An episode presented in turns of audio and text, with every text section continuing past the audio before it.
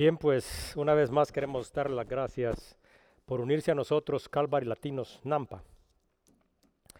Hoy vamos a continuar nuestro estudio en el libro de Hechos, en el capítulo 9, versículos 10 en adelante. Obediencia. Obediencia es el acatamiento de una instrucción. Implica el sometimiento de la voluntad es un proceso que conduce de escuchar atentamente a llevar a cabo una acción.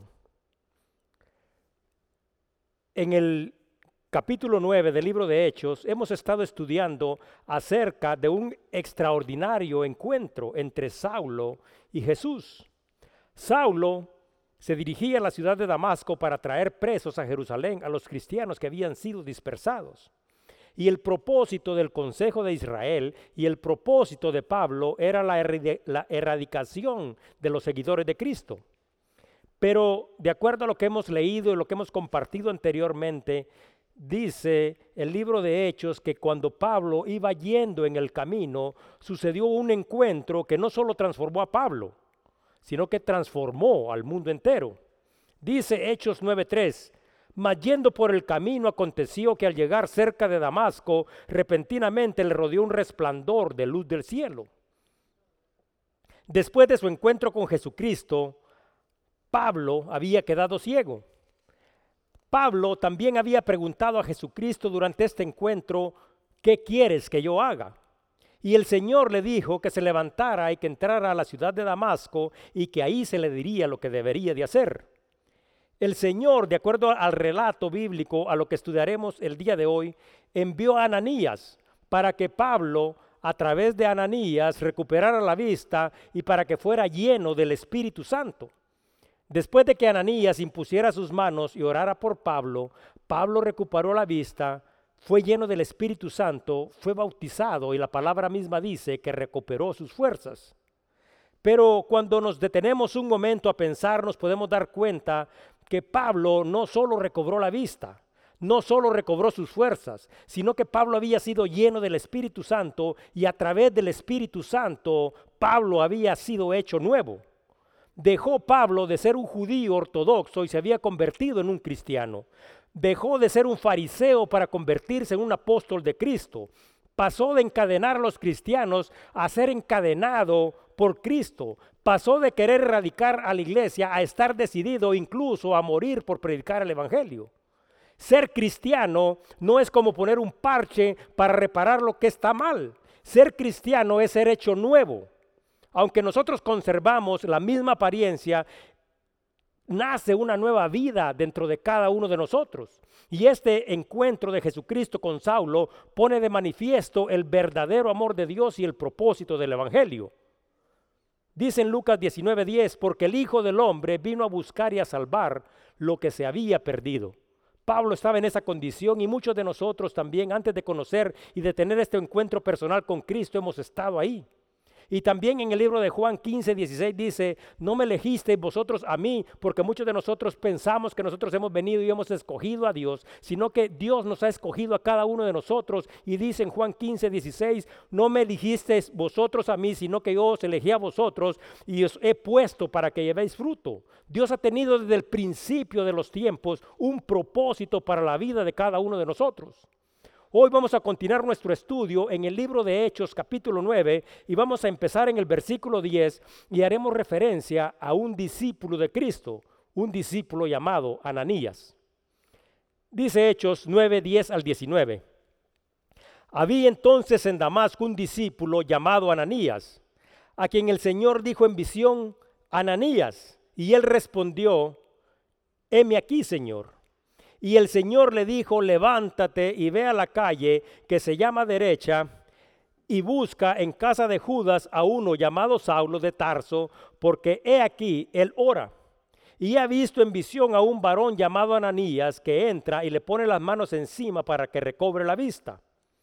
Entonces Ananías respondió, Señor, he oído de muchos acerca de este hombre cuántos males ha hecho a tus santos en Jerusalén, y aún aquí tiene autoridad de los principales sacerdotes para prender a todos los que invocan tu nombre. El Señor le dijo, Ve, porque instrumento escogido me es este para llevar mi nombre en presencia de los gentiles y de reyes y de los hijos de Israel. Porque yo le mostraré cuánto le es necesario padecer por mi nombre. Fue entonces Ananías y entró en la casa y poniendo sobre él las manos, dijo, hermano Saulo, el Señor Jesús, que se te apareció en el camino por donde venías, me ha enviado para que recibas la vista y seas lleno del Espíritu Santo.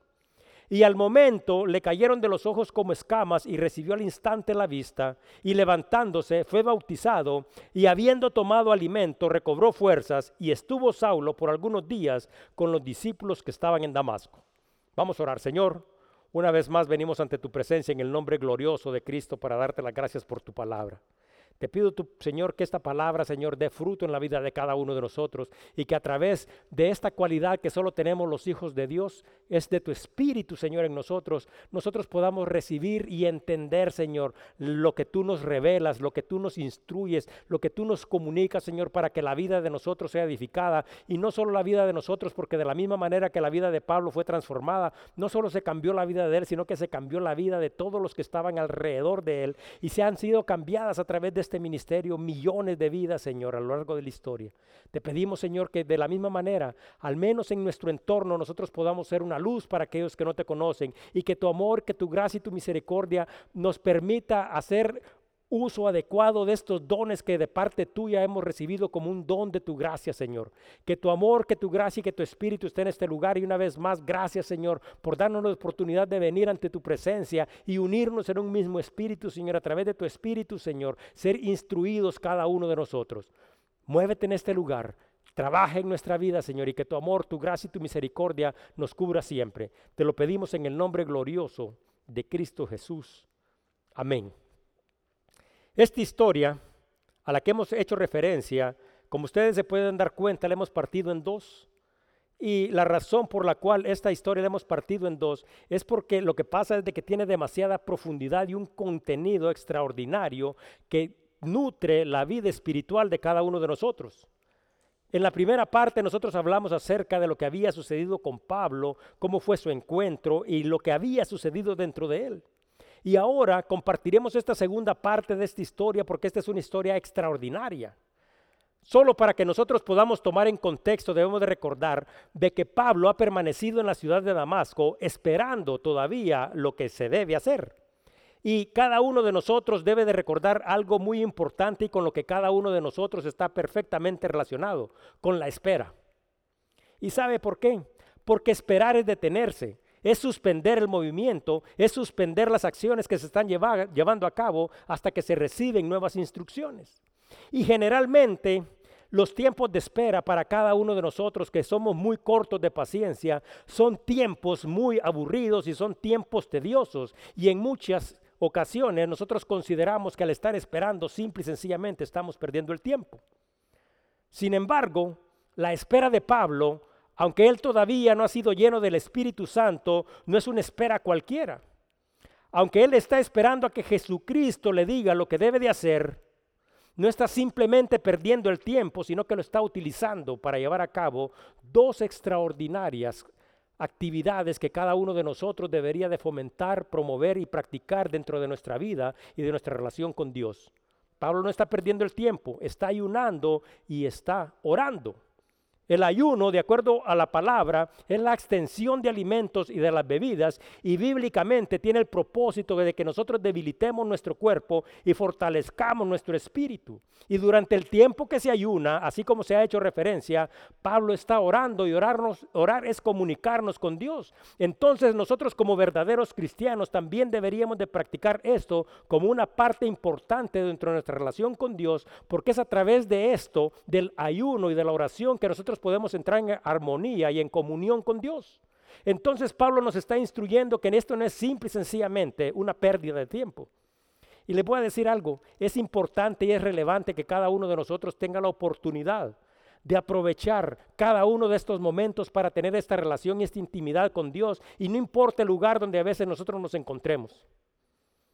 Le voy a decir de mí, Y no es que yo sea realmente como un ejemplo para la vida de todos ustedes, mas sin embargo, yo estoy trabajando a veces y dentro de los trabajos que yo estoy llevando a cabo, me toca que hincarme para soldar. Entonces cuando estoy hincado y voy a soldar, digo, Señor, ya estoy aquí hincado, ¿por qué no oro? Entonces antes de soldar me pongo a orar. Entonces cada uno de estos momentos debería de ser una oportunidad para que nosotros estemos en esta relación y en esta comunión con Dios.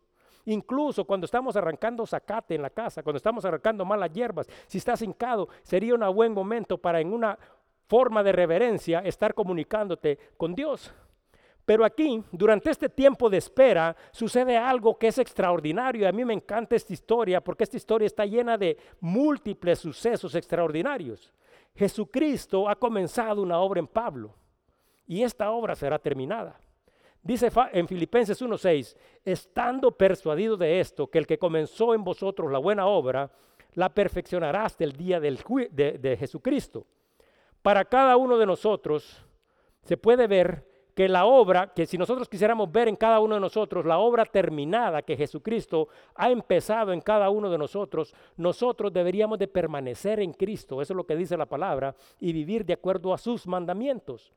Pablo, de acuerdo a la historia, permaneció en Cristo y vivió en obediencia.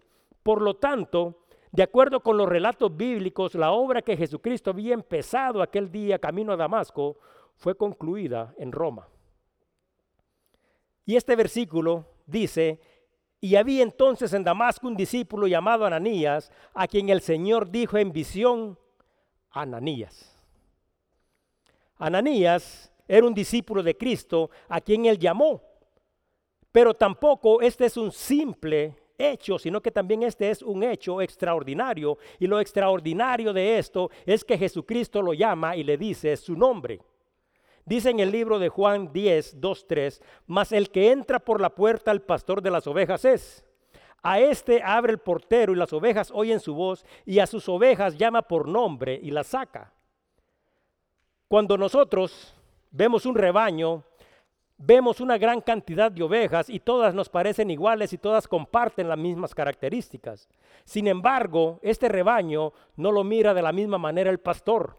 Para el pastor, cada oveja tiene su nombre, cada oveja es distinta y cada oveja tiene su propia historia. Entonces Jesucristo se refiere aquí a Ananías como Ananías, lo que hace referencia a que Dios, Jesucristo mismo, nos conoce a cada uno de nosotros en una forma personal y por eso Dios nos llama y cuando nos llama, no nos llama diciendo cualquier cosa, sino que nos llama diciendo nuestro propio nombre y si nosotros somos de Él, de acuerdo a la palabra, lo escucharemos su voz y le responderemos. Y Ananías está ahí y Jesús le llama y le dice a Ananías y Ananías responde y usted sabe qué responde Ananías. Ananías responde, heme aquí, Señor. Durante esta última semana, yo sé que ustedes saben todo lo que ha sucedido, a mí me gustaría hacer una pequeña referencia acerca de esto. Durante esta última semana he estado pensando en nuestra capacidad de respuesta. Hace algunos días, ustedes saben, mi hijo Pablo entró en shock y su esposa llamó al número de emergencia y ellos llegaron a su casa en menos de cinco minutos para prestar la ayuda que era necesaria. Unos minutos después, la esposa de Pablo nos llamó a nosotros, que estábamos también en casa, para informarnos de lo que había sucedido y nos dijo que fuéramos al hospital. Mi esposa y yo nos dirigimos al hospital y aunque relativamente nosotros estábamos a la misma distancia del hospital, nosotros llegamos al hospital antes que llegara la ambulancia que traía Pablo para la sala de emergencia. Antes de irnos para el hospital, también mi esposa y yo hicimos nuestra llamada de emergencia. Nosotros llamamos a Dios. Durante estas diferentes llamadas de emergencia también hubo diferentes expectativas y les voy a explicar cuáles son estas expectativas. Primero, la esposa de Pablo y nosotros esperábamos que la ambulancia llegara inmediatamente. Segundo, la esposa de Pablo y nosotros esperábamos a que Dios fuera más rápido que la ambulancia y más rápido que la enfermedad que estaba atacando a Pablo. Y todo esto me hizo recordar a mí personalmente mi tiempo de respuesta. Dice en el libro de Efesios 1:4, según nos escogió en él antes de la fundación del mundo, para que fuésemos santos y sin mancha delante de él. Dios nos ha escogido y nos ha llamado a cada uno de nosotros antes de la formación del mundo. Sin embargo, nosotros tardamos años y principalmente yo en responder al llamado de Dios. La próxima vez, y ojalá que esto no le suceda a ninguno de ustedes, recuerde cuáles son las expectativas que nosotros tenemos de Dios, cuáles son las expectativas que nosotros tenemos en los servicios de emergencia y también debemos de recordar cuál es la forma en la que nosotros respondemos. Aquí tenemos a Ananías. Ananías es un discípulo y una de las características de un discípulo es su, obediencia y su respuesta. Ananías cuando el Señor le habla no solo le responde, sino que le dice, heme aquí. Y eso significa, ¿qué quieres que yo haga?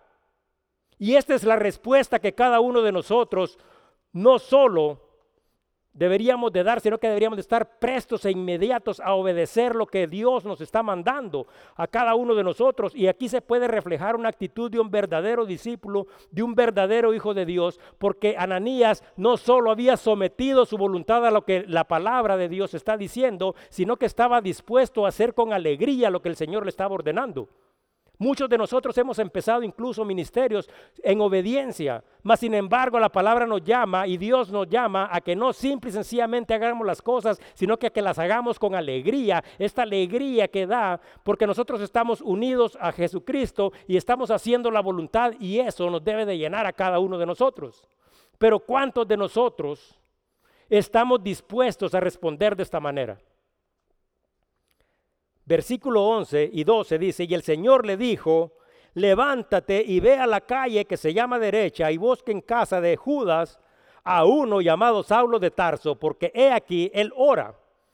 Y ha venido y ha visto en visión a un varón llamado Ananías que entra y le pone encima las manos para que recobre la vista.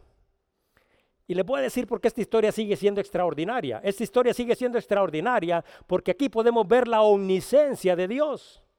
Dios todo lo sabe, todo lo conoce y dirige a Ananías hacia una calle específica, hacia una casa específica, a buscar a alguien en una forma específica y le revela lo que este hombre está haciendo para que este hombre pueda ser fácilmente identificado.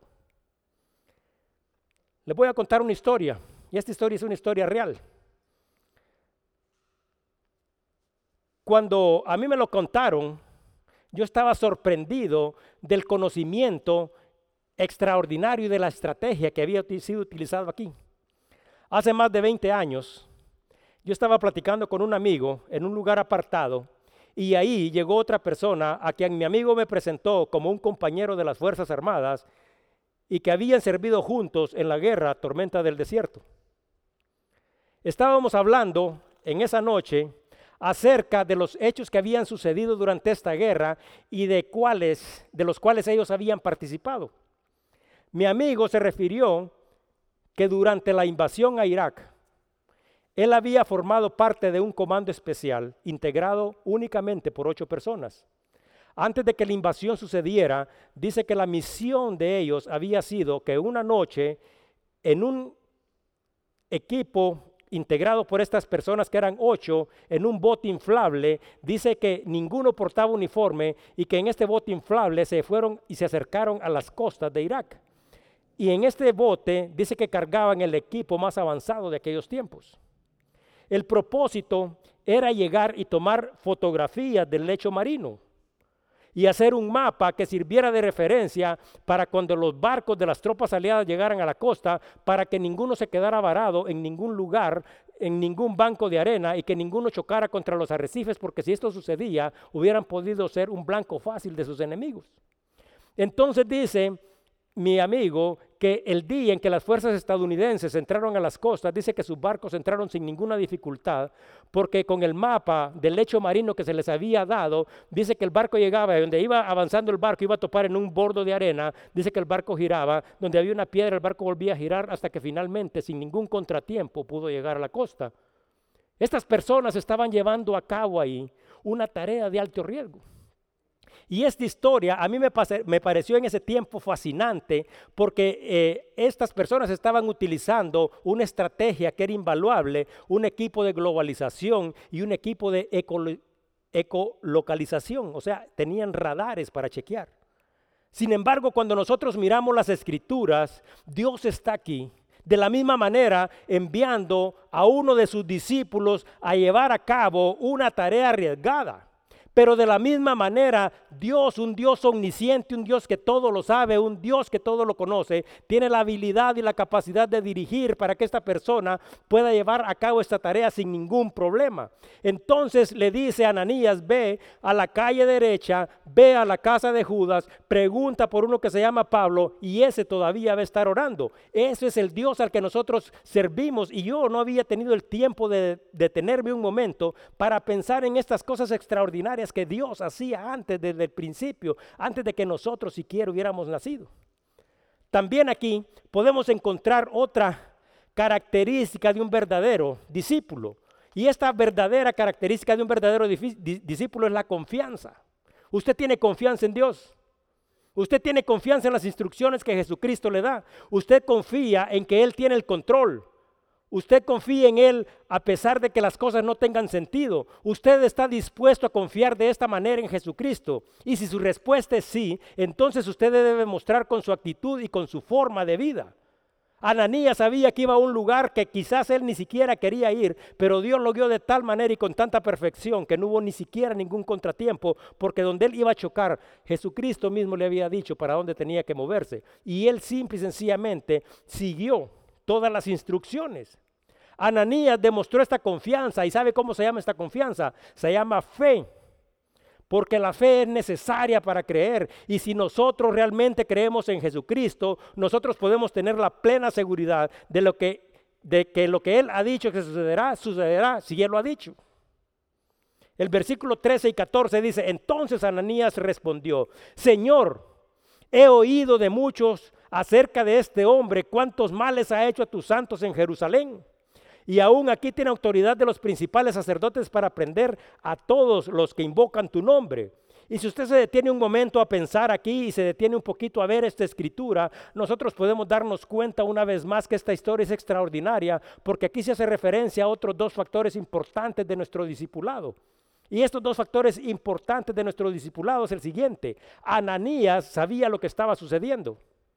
Ananías fue un hombre práctico. Él tenía comunión con Dios, estaba conectado a Él, tenía la sensibilidad de escuchar la voz con Él, pero también era un hombre que sabía qué es lo que estaba sucediendo, sabía qué es lo que estaba pasando a su alrededor.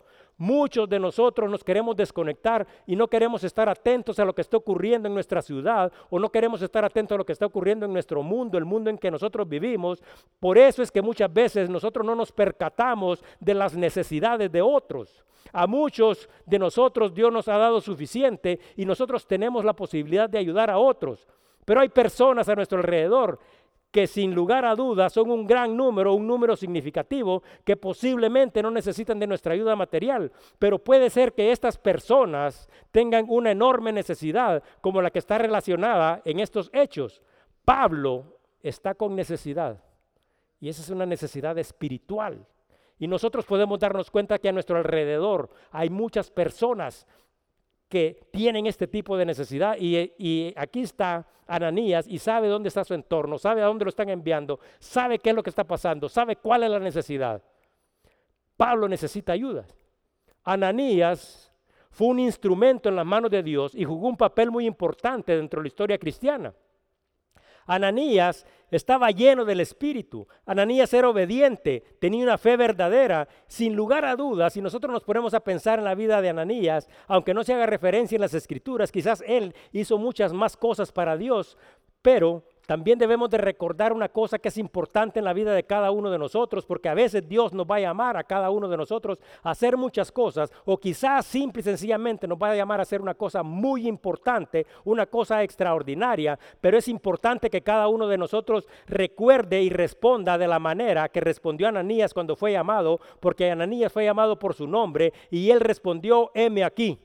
Y cada uno de nosotros debería tener esta misma actitud y decir, aquí estoy Señor, ¿qué quieres que yo haga? Entonces miramos que Ananías conoce su entorno, pero además, escuche perfectamente esto, Ananías sirvió donde fue llamado a servir. Jesucristo nos llama donde nos necesita, no donde nosotros queremos. Ananías le dice a Dios, sabes, ¿sabes a quién me estás mandando? No estarás equivocado. Este hombre es el que ha encarcelado a la gente, este hombre es el que ha hecho a muchos negar su fe, este hombre es un asesino, este es un hombre que nos persigue y ahora ya no solo tiene autoridad en Jerusalén, sino que le han dado autoridad para que venga a hacer aquí lo mismo con cada uno de nosotros. Sin lugar a duda, esta tarea no era una tarea en la que Ananías quizás quería servir, pero ahí lo llamó Jesucristo y ¿sabe dónde sirvió? A donde Cristo lo había llamado. A ninguno de nosotros que no conocemos a veces nuestro entorno nos gustan los lugares en los que servimos. Y les voy a decir por qué es importante saber qué es lo que está pasando en nuestro entorno. En estos días, como ya he hecho referencia, me tocó muchos días estar en el hospital.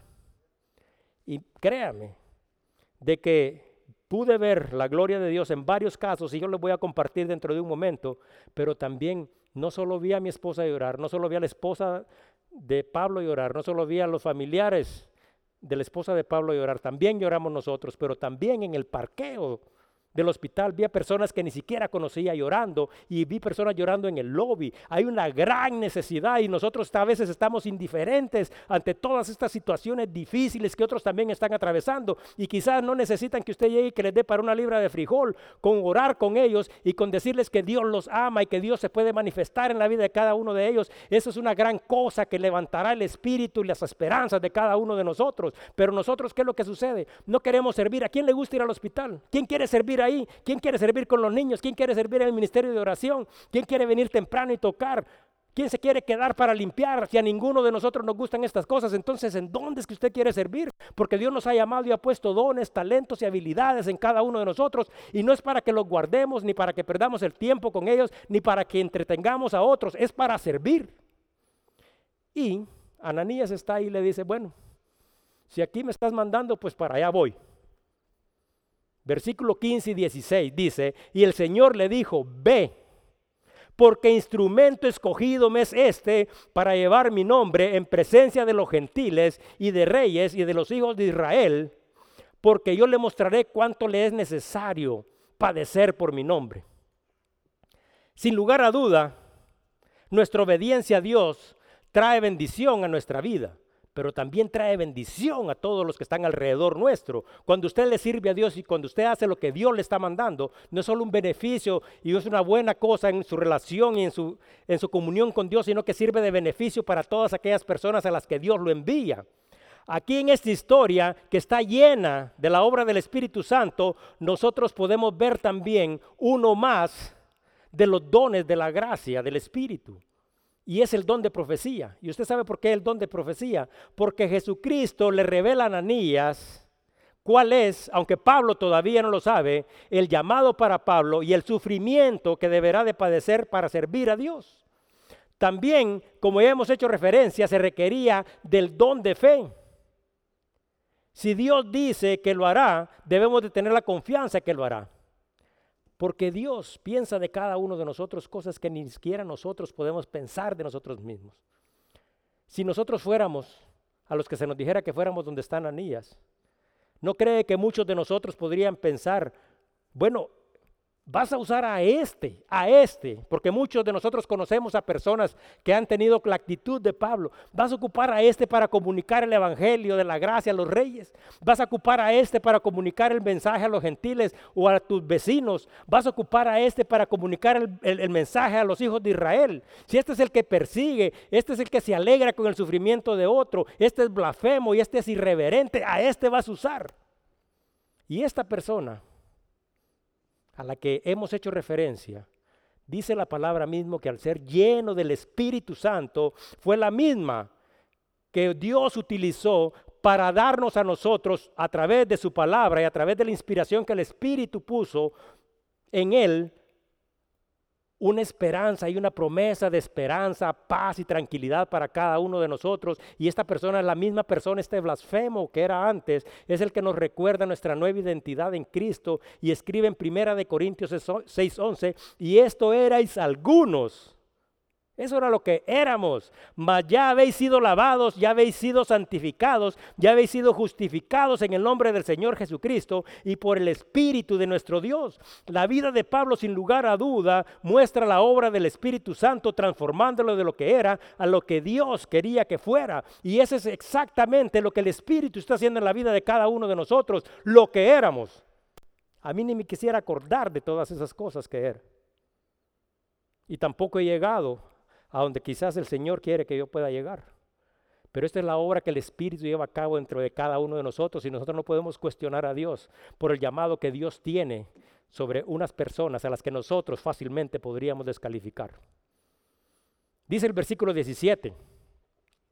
Fue entonces Ananías y entró en la casa y poniéndole las manos dijo, hermano Saulo, el Señor Jesús, que se te apareció en el camino por donde venías, me ha enviado para que recibas la vista y seas lleno del Espíritu Santo. Dios usa a la persona indicada para cada tarea. Aquí tenemos a un hombre que de acuerdo con lo que Pablo dice de Ananías en el capítulo 22 del libro de Hechos, era un hombre de buen testimonio, un hombre piadoso, un hombre en el que se podía ver la presencia de Dios. Un hombre que estaba en los negocios de Dios. Les voy a contar otra historia y esta historia alguien me la compartió hace más de 30 años. A veces me pongo a pensar de las cosas que he aprendido, de las cosas que he estudiado, de las cosas que he tenido la oportunidad de ver. Y me sorprende saber y entender cuántas cosas han pasado en mi vida y que ahora cobran un sentido nuevo y un sentido diferente. Pero hace como 30 años alguien me compartió esta historia eh, que me pareció en ese tiempo. Yo sé que a ustedes cuando le escuchen les va a parecer algo gracioso, algo ingenioso también. Sin embargo, al final nos vamos a dar cuenta que cuando Dios nos lleva a nosotros a un lugar diferente, nuestra forma de ver las cosas y nuestra perspectiva cambian. Quizá sea tiempo de que muchos de nosotros vuelvan a evaluar algunas de las cosas que Dios nos ha querido enseñar y no lo hemos entendido a lo largo de todos los años. En Guatemala, igual que en todos los países, hay un banco eh, que se conoce como el Banco Central de la República. Y el Banco Central de la República tiene como dentro de sus eh, tareas regular la moneda, los préstamos, los intereses y todas las actividades comerciales de un país. Todas las actividades comerciales que son legales y donde se va a utilizar la moneda están regidas por los estatutos de ellos. Entonces dice la historia que un hombre estaba enfrentando problemas financieros y no podía resolverlos. Entonces viene y se presenta al Banco de Guatemala para solicitar un préstamo. Pero este hombre, en su condición pobre, no tenía cómo calificar, entonces el préstamo le fue negado. Entonces esta persona se va triste, no haya qué hacer, no sabe qué hacer y dice que se sentó en uno de los atrios, en una de las salidas donde está el banco y era aproximadamente el mediodía y dice de que estando sentado ahí empieza a observar, porque estas instituciones son grandes, que miles de trabajadores están saliendo, corriendo, apurados porque tienen que comprar comida para hacer su lunch. Entonces cuando esta persona está viendo esto dice, yo no tengo dinero. Pero esto es una gran oportunidad. Entonces dice que toma los poquitos pesos que tiene y decide comprar una carreta y decide comprar los insumos necesarios y pone un puesto de hot dogs enfrente al banco. Entonces dice que al siguiente día que las personas van saliendo, miran un lugar conveniente para comer, un lugar rápido y además económico. Entonces muchos empiezan a comprar su hot dog ahí. Entonces dice que este hombre, al tener esta gran oportunidad, está instalado frente al banco y toda la gente empieza a considerar de que es práctico y que es accesible. Una vez estando ahí, dice que llega un amigo a hacer una gestión al banco y le, lo mira sorprendido y le dice, oh, ahora te volviste en vendedor de hot dogs. Entonces el hombre le dice, sí, ha sido necesario porque estaba demasiado mal, pero ahora me está yendo bien. Entonces sucede que después de algunos años el negocio de los hot dog, tanta gente entrando, saliendo, tanta gente comprando hot dog, este hombre ahora ya no es el mismo pobre de antes. Este hombre ahora tiene recursos, tiene dinero en el banco, sus hijos están en colegios privados y ahora vive en una buena casa.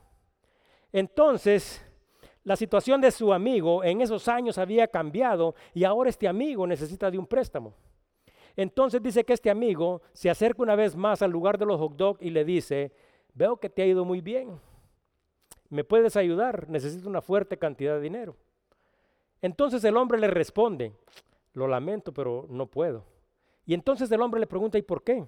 El hombre le responde, porque yo hice un convenio con el Banco de Guatemala. Ni ellos pueden vender hot dog, ni yo hago préstamos y se dan cuenta de que puede ser gracioso, pero la enseñanza es simple. Nosotros tenemos que hacer lo que Dios nos dice, lo demás no es negocio nuestro. Nosotros debemos de andar en los negocios de Dios. Nosotros debemos de vivir de la forma en la que Dios nos ha dicho. Nosotros debemos de obedecer a Dios y debemos de obedecer sus mandamientos. El Señor nos ha dado instrucciones a cada uno de nosotros acerca de todos los aspectos de nuestra vida y esa es la forma en que cada uno de nosotros debemos de vivir como discípulos de Cristo nosotros debemos de hacer la voluntad y obedecer al Señor en lo que nos manda. Ananías estaba en los negocios de Dios. Entonces Ananías dice que se fue a esta casa y entró a la casa que Jesucristo le dijo, impuso las manos al quien Jesucristo le había dicho, oró por el que Jesucristo le había dicho.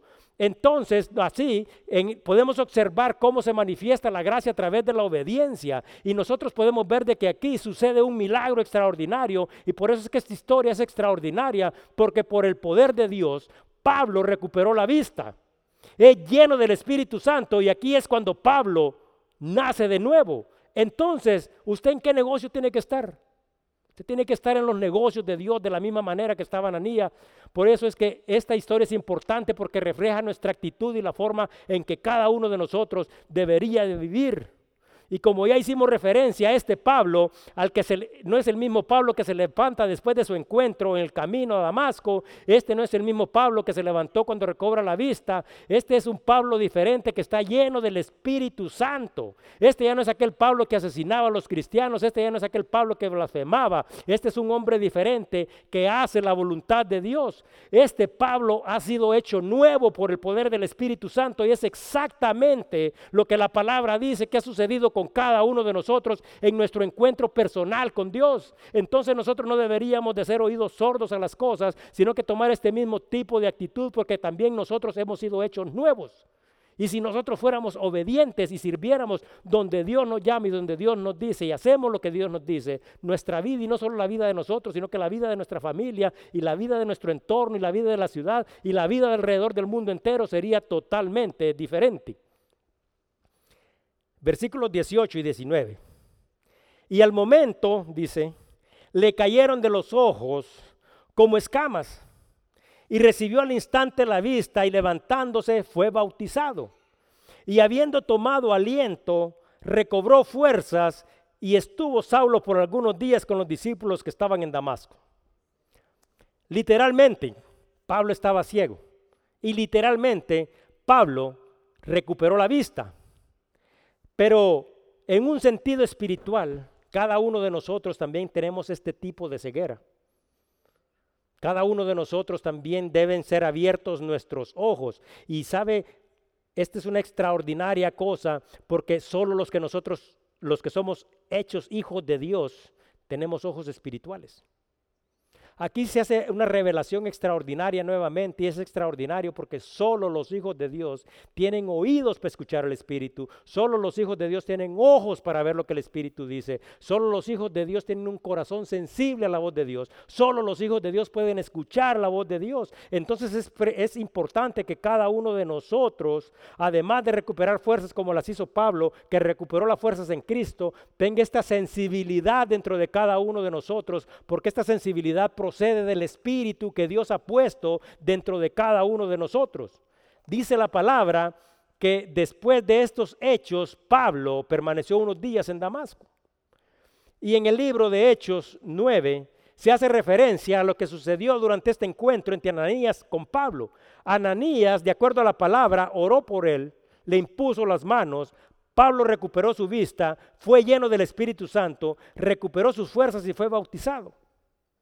Sin embargo, en el libro de Hechos, capítulo 22, se hace referencia a la respuesta. ¿Se acuerdan qué está haciendo Pablo? esperando porque le dijeron, ve a la ciudad y espera. Él está esperando una respuesta, él está esperando la instrucción, él está esperando qué es lo que debe de hacer. Entonces aquí solo hemos hecho referencia a todo lo que ha sucedido, pero Pablo todavía está esperando. Pablo había preguntado, ¿qué quieres que yo haga? Hechos 22, 12, 16. Este es Pablo mismo narrando la historia y dice, entonces, cuenta lo que sucede uno llamado Ananías, varón piadoso según la ley, que tenía buen testimonio de todos los judíos que ahí moraban, vino a mí y acercándose me dijo, hermano Saulo, recibe la vista. Y yo en aquella misma hora recobré la vista y lo miré. Y él le dijo, ¿qué estás esperando? ¿Qué quieres que yo haga? Le había dicho a Cristo. Y Ananías le dijo, y él dijo, el Dios de nuestros padres te es escogido para que conozcas su voluntad y veas al justo, mismo llamado para cada uno de nosotros. Y oigas la voz de su boca, misma llamada y misma instrucción para cada uno de nosotros. Porque serás testigo suyo a todos los hombres de lo que has visto y oído. Entonces ya se le está diciendo qué es lo que va a ser un testigo. Tiene que abrir su boca, tiene que tener esa relación con Dios y tiene que conocer a Dios y tiene que comunicar lo que él ha tenido la oportunidad de ver. Mas, sin embargo, en el versículo 16 dice, ahora pues, le dice Ananías, ¿por qué te detienes? O sea, el tiempo de espera terminado. Levántate, bautízate y lava tus pecados y invoca su nombre. ¿Ahora qué? ¿Ahora qué con nosotros? De la misma manera, Dios no nos deja igual como Pablo estaba en esta espera, sino que Dios ha empezado en la vida de cada uno de nosotros una obra que Él en su debido tiempo terminará si nosotros permanecemos en Él. Cada uno después de nuestro encuentro personal con Cristo debemos, de acuerdo a lo que la palabra dice, invocar el nombre de Dios, dejar atrás nuestro pecado. Somos hechos nuevos a través del Espíritu. No podemos seguir viviendo donde mismo. Debemos de dar testimonio y asimismo debemos de ser bautizados como una declaración pública de lo que ha sucedido dentro de cada uno de nosotros. Eso es lo que significa bautismo, una declaración de fe y discipulado, una declaración pública de decir, Señor, yo creo en ti y es público que toda la gente sepa y de discipulado porque es necesario que cada uno de nosotros como discípulos seamos lo que hemos explicado, obedientes, sensibles a la voz de Dios, que sirvamos, que demos testimonio, eso es lo que es un discípulo verdadero. Nosotros no simple y sencillamente somos creyentes, nosotros a través del Espíritu de Dios hemos hecho discípulos y un discípulo tiene que actuar como discípulo y un discípulo tiene un maestro y nuestro maestro es Cristo y por lo tanto nosotros debemos de imitar a Cristo en todo lo que hacemos, en todo lo que decimos y en la forma en que nosotros vivimos. Ahora, para concluir, quiero hacer referencia al extraordinario ministerio de Ananías, porque ustedes se dan cuenta, este no fue un simple ministerio. Esto es una historia extraordinaria. Y para ilustrar el extraordinario ministerio de Ananías, les voy a contar una pequeña historia. Esta historia es acerca de un barco. Usted sabe que cuando se construye un barco de gran calado, o sea, un barco grande, estamos hablando de un barco grande, no se hace en el mar. Ninguno de los barcos se construye dentro del mar porque, o sea, cómo se detienen las piezas.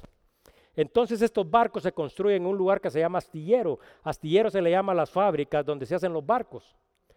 Estos astilleros están cerca del mar. Pero estos enormes, enormes barcos no pueden operar en, en aguas que son poco profundas porque son grandísimos, porque tienen un gran tamaño y porque la envergadura, o sea, el tamaño de sus motores es tan grande que si los bajan ahí en aguas poco profundas, lo que sucede es que se atascan. Entonces, estos barcos son armados fuera del mar, ya cuando están prácticamente terminados, deben de ser llevados al mar. Entonces, para que estos barcos puedan ser llevados al mar, resulta que hay otro tipo de barco que es más pequeño, que se llama barco remolque. Y este barco remolque también tiene un nombre. Y este barco remolque engancha a este gran barco, un barco enorme, y lo lleva jalado hasta las aguas profundas. Y ya cuando este barco está en el océano, este barco puede empezar a operar normalmente y puede llevar valiosas y enormes cargas a diferentes lados y puede llevar a cabo a, lo largo de los años majestuosos y miles de viajes. Pero muchos de nosotros, cuando miramos una historia como esta, podemos quizás recordar el nombre de este barco extraordinario, de este barco grande, de este barco que hace grandes proezas, pero ninguno de nosotros recuerda el nombre del pequeño barco que lo jaló. Entonces, ninguno de nosotros, porque el barco sabe que el barco pequeño, lo remolca, lo lleva, lo pone allá y regresa sin ningún crédito, sin ninguna gloria al puerto. Pero aquí tenemos una extraordinaria historia y ¿sabe por qué esta historia es extraordinaria? Porque aquí Dios hace referencia a un hombre y este hombre remolcó a Pablo. Y Pablo podría ser este enorme barco que tiene un ministerio que, como dijimos al principio, no solo transformó su vida, sino que transformó la vida de millones y sigue transformando la vida de millones. Pero este hombre tan grande está tirado en el suelo y está fuera del lugar donde él va a llevar a cabo estas grandes proezas. Entonces, Ananías es la persona y es el instrumento que Dios usa para que este hombre sea jalado y que sea puesto en el lugar donde debe de estar puesto. Pero a esta persona no es una simple persona. ¿Y sabe por qué no es una simple persona? Porque Jesucristo, como hemos hecho referencia, le habló. Pero no solo le habló, sino que le dijo su nombre. Y de la misma manera, nosotros, aunque a nosotros se nos olvide el nombre de otros, a Jesucristo no se le olvida quién es usted. Y Jesucristo lo conoce a usted por su propio nombre. Y yo sé de que es importante a veces recordar muchos de estos nombres, porque cuando hablamos de estos ministerios extraordinarios, muchos nos acordamos de Pablo, pero ni siquiera sabemos quién es Ananías. Pero a Dios no se le ha olvidado. Y no solo no se le ha olvidado, sino que ha dejado registro en el libro de Hechos acerca de este extraordinario ministerio, sino que además de todo esto, ¿sabe dónde escribió ese nombre? En el libro de la vida. Y de la misma manera, como dice la palabra y como es la promesa de Dios, y dijimos discípulos de Dios, confiamos en Él, sabemos de que aunque no entendamos las cosas, Dios tiene un plan y tiene un propósito, entonces el nombre de nosotros es recordado por Dios perfectamente y no importa si nosotros estamos en medio de millones, Él nos puede reconocer a cada uno de nosotros y Él puede reconocer la historia de cada uno de nosotros y Él nos llama por nuestro propio nombre y no solo de esta misma manera, sino que también ha puesto el nombre de todos aquellos que le hemos recibido y que permanecemos en Él, en el libro de la vida. Y dice el libro de Apocalipsis que cuando este libro sea abierto, dice que todos los que estemos escritos en ese libro seremos llamados a la plenitud eterna. Eso es lo que tenía para compartir el día de hoy y espero que esto haya sido realmente eh, algo que haya edificado su vida para que usted sepa de que nosotros servimos a un Dios grande, fuerte y poderoso, que nos conoce a cada uno de nosotros personalmente y que tiene un llamado y un propósito a cada uno de nosotros. Y que de la misma manera como expliqué, nosotros no deberíamos de estar sordos y de estar dejando este llamado que Dios nos ha hecho hace años y responder así como me tocó a mí, porque yo me pongo de ejemplo, no de lo bueno, sino que de lo malo, de todos los años que Dios me llamaba y yo que ni quería hacer nada.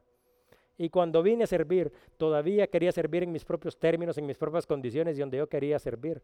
Hasta que finalmente Dios me llevó a servir donde Él quería que yo sirviera. Y gracias a Dios estamos aquí. Y ha sido una vida extraordinaria y les voy a decir por qué ha sido extraordinario. Esta semana fue una semana dura para nosotros. Ya les he contado por qué.